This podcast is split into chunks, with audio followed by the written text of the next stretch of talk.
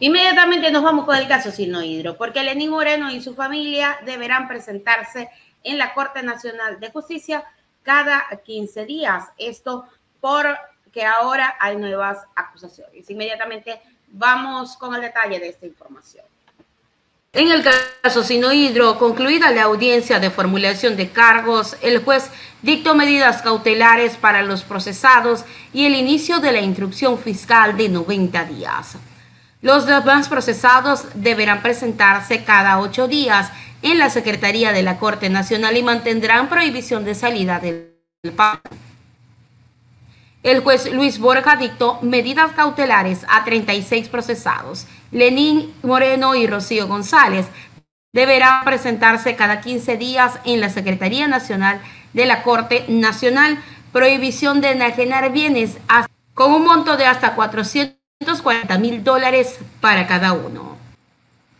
El pasado viernes 13 de marzo, en la audiencia de formulación de cargos, la fiscal general del Estado, Salazar, solicitó que se dicte prisión preventiva para 23 procesados y arresto domiciliario para 14, entre ellos el expresidente de la República, Lenín Moreno. La fiscal Salazar formuló cargos por presunto delito de cohecho contra 37 sospechosos en el marco del caso Sinohidro que investiga una supuesta trama de corrupción en torno al proyecto hidroeléctrico Coca-Cola Sinclair, entrado en los años 2009 y 2018, que habrían gestionado unos 76 millones de sobornos.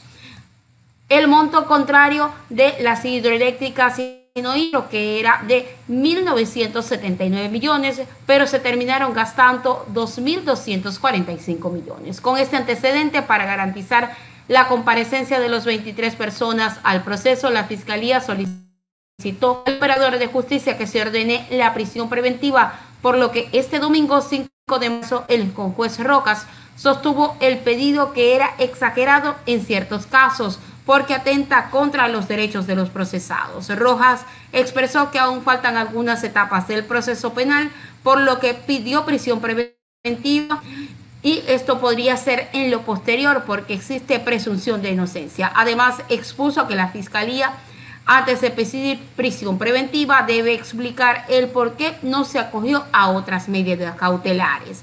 Para que el operador de justicia insistente que la fiscal Diana Salazar analice otras medidas como las últimas instancias que soliciten esta prisión. El disco no hace falta pedir una prisión preventiva cuando el proceso está bien sustentado por la Fiscalía. Más acotó que la solicitud de medida debe cumplir con los principios de idoneidad, necesidad y prioridad.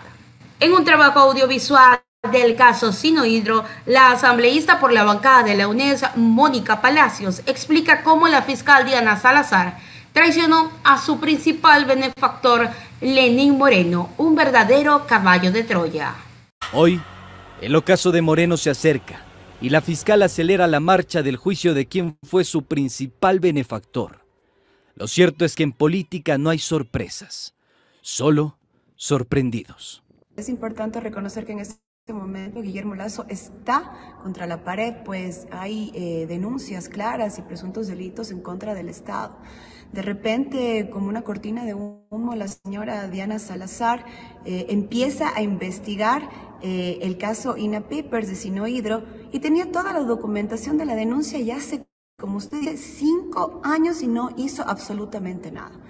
Es cortina de humo, es un chivo expiatorio, ¿qué es? Pero lo que realmente nos llama la atención y le debe de llamar la atención a toda la audiencia es que justamente quien le puso a ella en el cargo fue el Trujillato, Julio César Trujillo. Pero ella atendía a Julio César Trujillo a Lenin Moreno. Casualmente, la fiscal Diana Salazar imputó a Moreno por el presunto delito de cohecho. Asegura que una estructura de corrupción operó alrededor del proyecto hidroeléctrico Coca-Codo Sinclair. Moreno, su esposa, una de sus hijas, dos de sus hermanos, dos cuñadas y 30 personas más cobraron un total de 76 millones de dólares en coimas. Por ello, en esta, como en todas las causas, la Fiscalía General del Estado actuará con todo el rigor y la fuerza de la ley para impedir que esta nueva trama de corrupción quede en la impunidad, quede en la impunidad. La Fiscalía tiene resultados después de cuatro años. O quizá la Embajada de Estados Unidos necesita carne de cañón para salvar la vida de un gobernante que se ahoga en su propio vómito. Ahí está, señores. Justamente cuatro años después es que sale a la luz por parte del gobierno este caso, porque ya había sido muy, pero muy denunciado por los asambleístas correístas.